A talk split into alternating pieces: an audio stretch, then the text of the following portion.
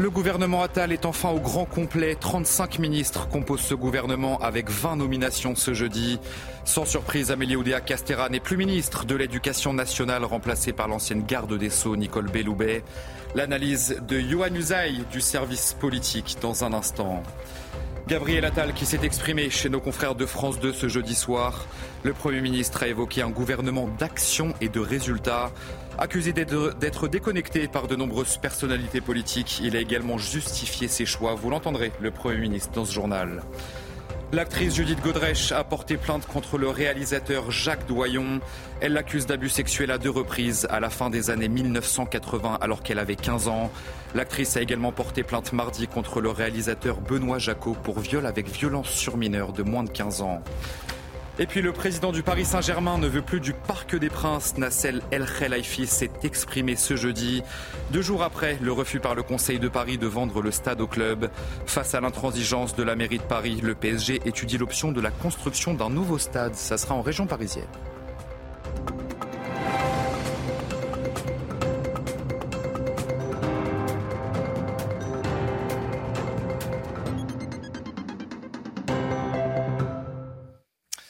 Bonsoir à tous, très heureux de vous retrouver sur CNews pour l'édition de la nuit. Un mois après la nomination de Gabriel Attal à Matignon, on connaît donc enfin la composition complète de son gouvernement. Sans surprise, Amélie Oudéa Castera n'est plus ministre de l'Éducation nationale, remplacée par l'ancienne garde des Sceaux, Nicole Belloubet. Mais elle reste toutefois ministre des Sports et des Jeux Olympiques. Frédéric Valtou est le nouveau ministre de la Santé, Marina Ferrari, ministre des Affaires européennes. Guillaume Casbarian, ministre du Logement, et Marie Guévenou a été nommée ministre des Outre-mer. On va en parler avec vous, Johan Usaï, du service politique de ce remaniement. Je le disais, Nicole Belloubet a donc été nommée ministre de l'Éducation nationale. Tout simplement, pourquoi ce choix, Johan Usaï eh bien d'abord et principalement pour rassurer les syndicats après la catastrophe Amélie Oudéa Castera qui ne pouvait plus rester en poste précisément parce que les syndicats n'en voulaient plus et dans ce ministère où les syndicats font quand même en grande partie la loi, eh bien sa mission était devenue euh, impossible. Alors Nicole Belloubet, elle va rassurer les syndicats. Pourquoi? D'abord parce qu'elle vient de la gauche et ça évidemment les syndicats ils apprécient davantage. Elle vient de la gauche et elle a eu des positions qui sont un peu contradictoires par rapport à celles qu'a pu avoir Gabriel Attal. C'est ça qui est surprenant aussi dans cette nomination. Nicole Belloubet, c'est un peu l'anti-Gabriel euh, Attal. Dans une tribune qu'elle signait en, 2016, elle se disait, par exemple, opposée au port de l'uniforme ou de la blouse à l'école. Elle va donc être obligée de revoir ses euh, positions. Elle disait que l'autorité aussi était bien sûr importante à l'école, mais qu'il ne fallait pas penser qu'à cela. Là aussi, c'est un peu contradictoire avec les positions actuelles du euh, gouvernement. Donc on voit bien effectivement qu'elle a été nommée principalement et avant tout pour donner des gages à ces syndicats parce qu'elle vient de la gauche. D'ailleurs, les réactions des, syndicats après cette euh, nomination sont plutôt euh, positives. Elle est plutôt bien accueillie. On verra comment est-ce qu'elle va poursuivre cette mission. Merci beaucoup, Yohann Uzaï, pour cette analyse complète cette nuit. Gabriel Attal, qui s'est exprimé chez nos confrères de France 2 ce jeudi soir, le Premier ministre a évoqué un gouvernement d'action et de résultats. Accusé d'être déconnecté par de nombreuses personnalités politiques, il a également justifié ses choix. On va l'écouter. C'est un gouvernement d'action et de résultats. C'est sous ce sceau-là, et c'est ce que j'ai dit dès le soir de ma nomination, que je place mon gouvernement. Une grande majorité, très grande majorité des ministres euh, ne viennent pas de la région Île-de-France. Les deux tiers des membres de mon gouvernement sont ou ont été élus locaux, partout sur le territoire. J'ai été blanchi en première instance. Ce sera la même chose en appel. La réaction de François Bayrou après la décision du parquet de Paris, qui a donc fait appel de sa relaxe dans l'affaire des assistants parlementaires européens. Le parquet estime que les faits caractérisent les infractions reprochées et que les preuves de ces délits sont réunies contre tous les prévenus. Le Pas-de-Calais fait face à de nouvelles intempéries. Le département est placé en vigilance orange pour risque de crue. Gabriel Attal et Christophe Béchu se sont d'ailleurs rendus sur place ce mercredi au chevet des personnes touchées par les inondations de ces derniers mois. Ils se sont assurés de l'avancée des dossiers concernant les indemnisations et les hébergements d'urgence. Je vous propose d'écouter sur place le ministre de la Transition écologique. Ce matin, c'est le troisième texte en une semaine qui paraît au journal officiel de la République et qui permet d'amener des règles spécifiques qui n'existaient pas auparavant.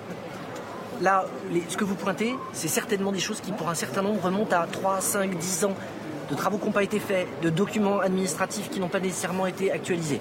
On prend la responsabilité. On dit, il y a ce qu'on change, il y a ce qu'on lance tout de suite comme travaux pour éviter que ça recommence, et il y a ensuite le regard dans le rétroviseur en disant, on va utiliser le fonds Barnier, on a déjà précisé les conditions, ce qui permet globalement à quelqu'un qui a une, maison qui vaut jusqu'à 500 000 euros, si elle a perdu la moitié de sa valeur avec les dégâts, la moitié elle est remboursée par l'assurance, l'autre moitié est payée par l'État.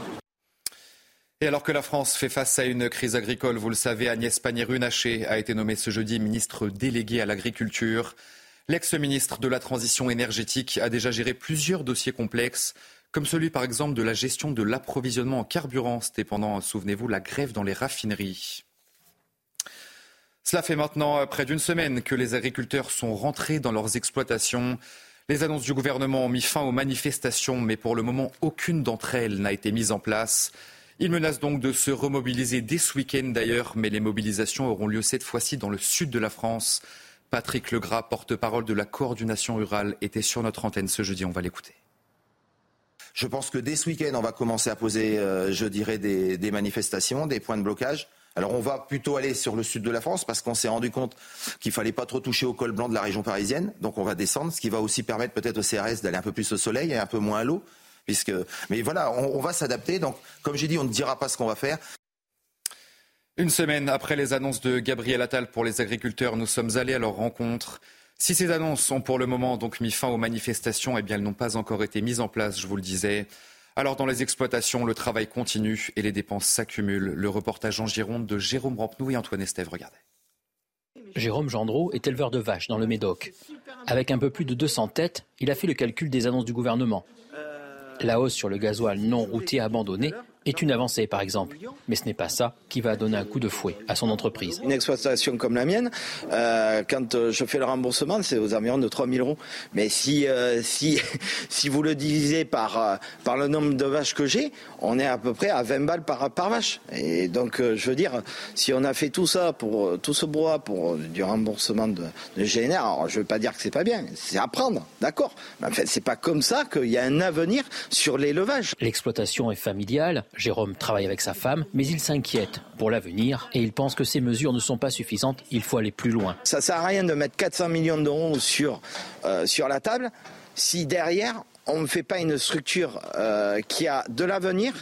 Si je dois prendre euh, une autre route, ben, ça se fait pas du jour au lendemain. Euh, enfin, euh, par contre, un champ à retourner, on va le retourner, on va semer. L'année d'après, on va, on va récolter. Mais des vaches. Ils mettent des mesures en place. Mais les mesures qui sont bonnes pour un terroir à un endroit ne l'est pas forcément pour un autre terroir à un autre endroit. Et c'est pour ça qu'il doit y avoir des réglementations qui sont faites au cas par cas. Il espère des mises en place rapides de toutes ces aides, car les factures continuent à courir sur l'exploitation. Et depuis les manifestations d'agriculteurs dans le pays, le gouvernement a décidé de renforcer les contrôles pour vérifier l'authenticité de l'origine France des produits. Dans un supermarché de Lille, deux inspectrices de la répression des fraudes passent tous les produits au crible.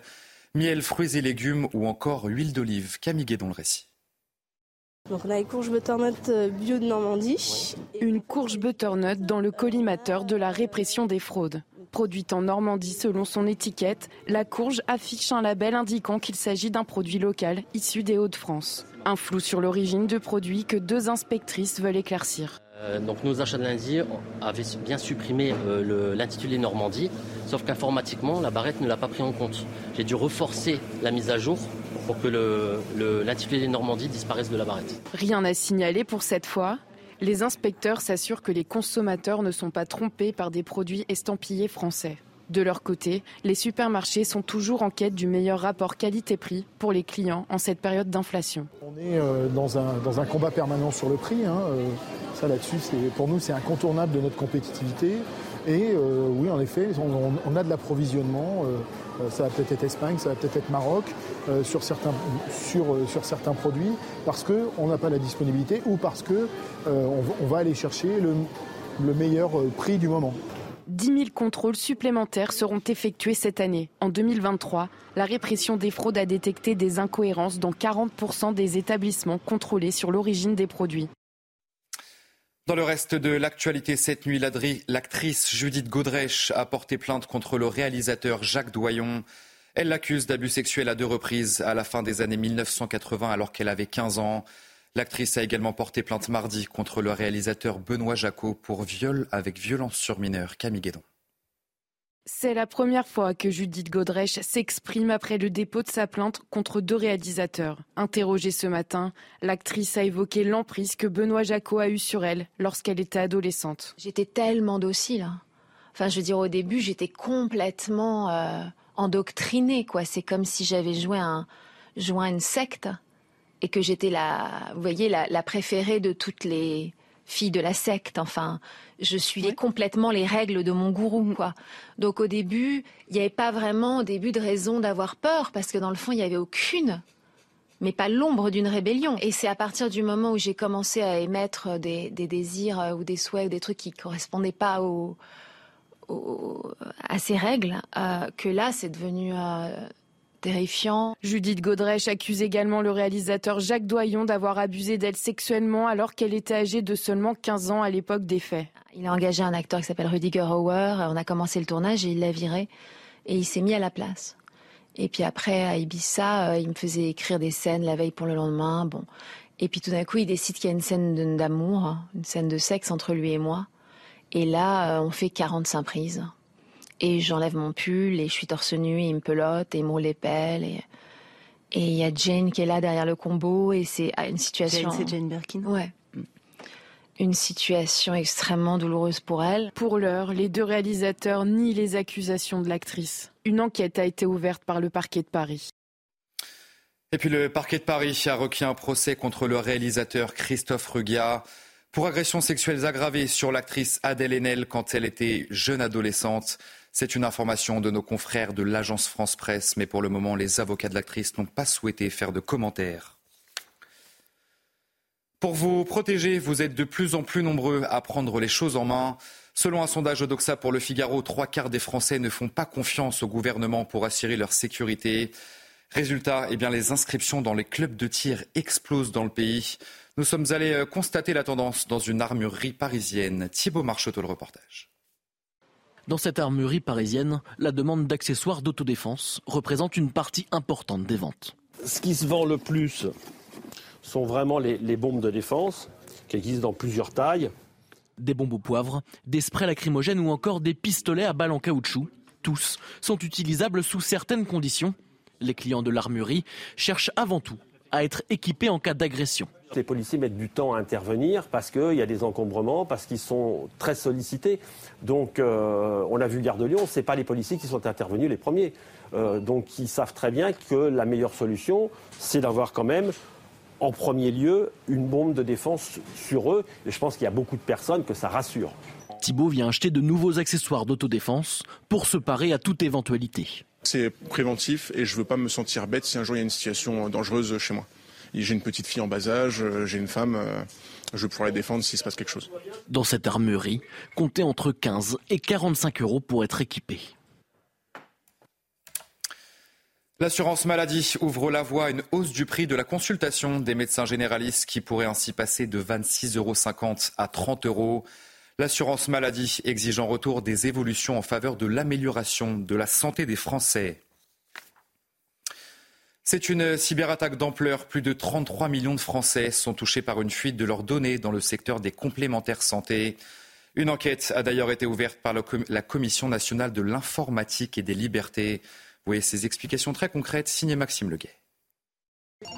Vous n'avez sans doute jamais entendu leur nom, et pourtant, elle gère probablement une partie de votre vie. Almeris et Viamedis, les deux sociétés servant d'intermédiaires entre les mutuelles et les professionnels de santé, pour plus de 33 millions de Français, ont été victimes d'un piratage de données d'ampleur. Ce sont notamment euh, l'état civil, les données personnelles concernant précisément l'identité des personnes, leurs coordonnées et surtout euh, le numéro d'inscription au répertoire, celui qu'on connaît sous le nom de numéro de sécurité sociale, qui est un numéro euh, personnel personnel permanent et qui donc constitue un actif très recherché par les cybercriminels.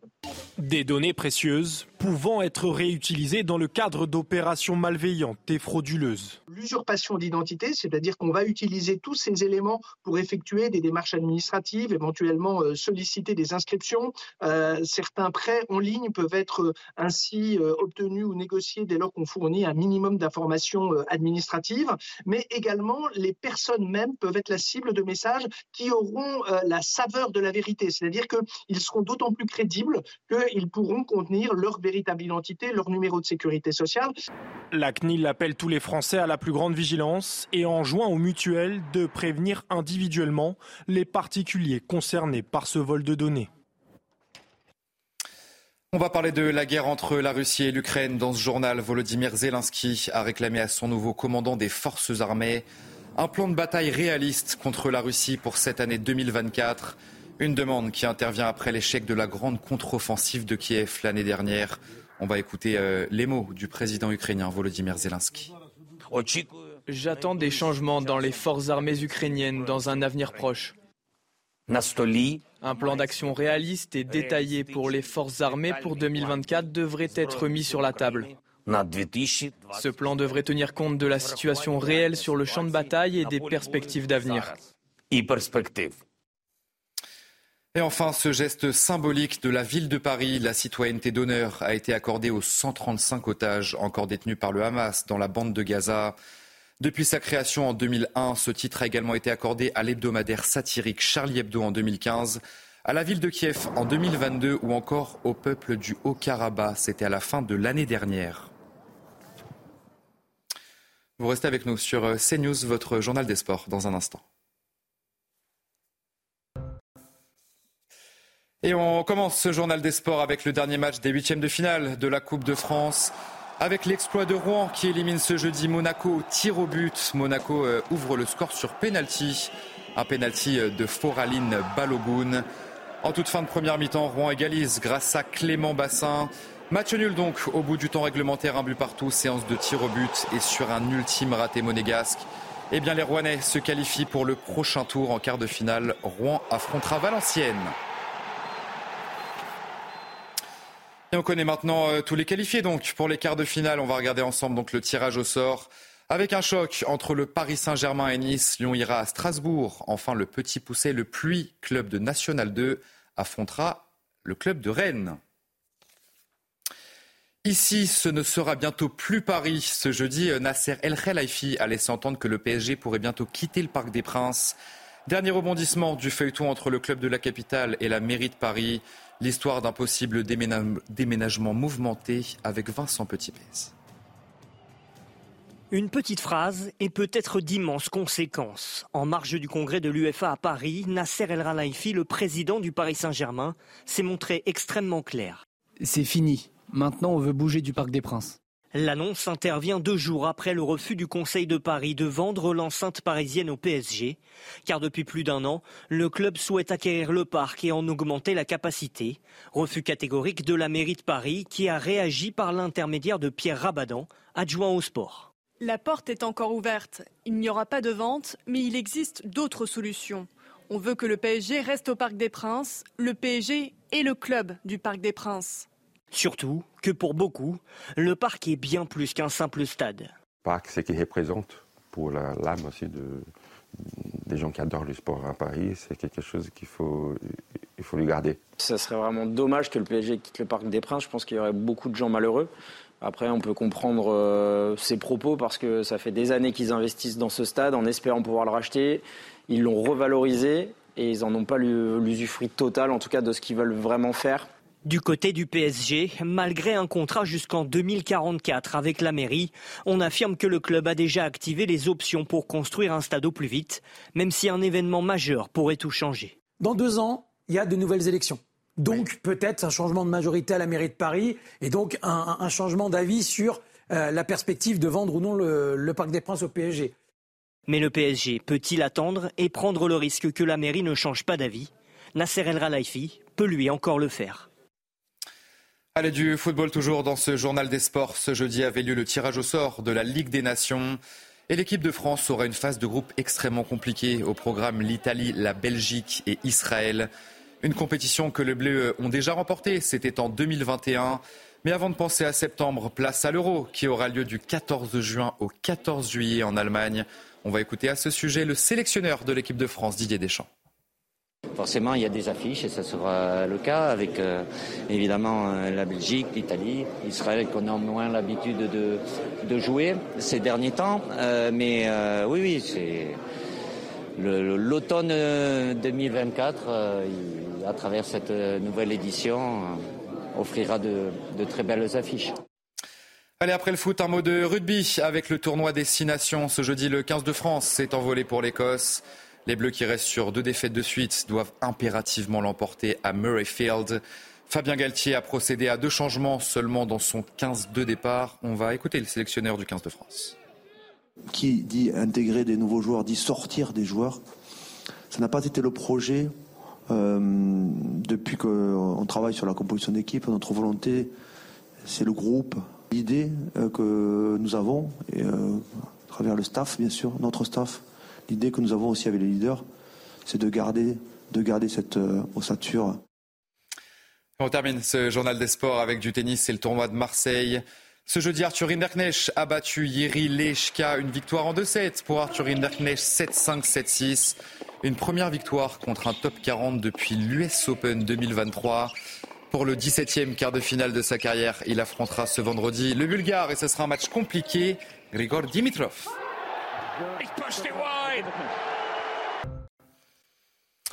Allez vous euh, restez bien avec nous sur CNews. On se retrouve dans un instant pour un prochain journal. Le gouvernement Attal est enfin au grand complet. 35 ministres composent ce gouvernement avec 20 nominations ce jeudi. Sans surprise, Amélie Oudéa-Castéra n'est plus ministre de l'Éducation nationale, remplacée par l'ancienne garde des Sceaux Nicole Belloubet. On revient donc euh, sur cette information dans un instant. Je vous souhaite une très belle nuit sur CNews et je vous dis donc à tout de suite pour un prochain journal. Retrouvez tous nos programmes et plus sur cnews.fr.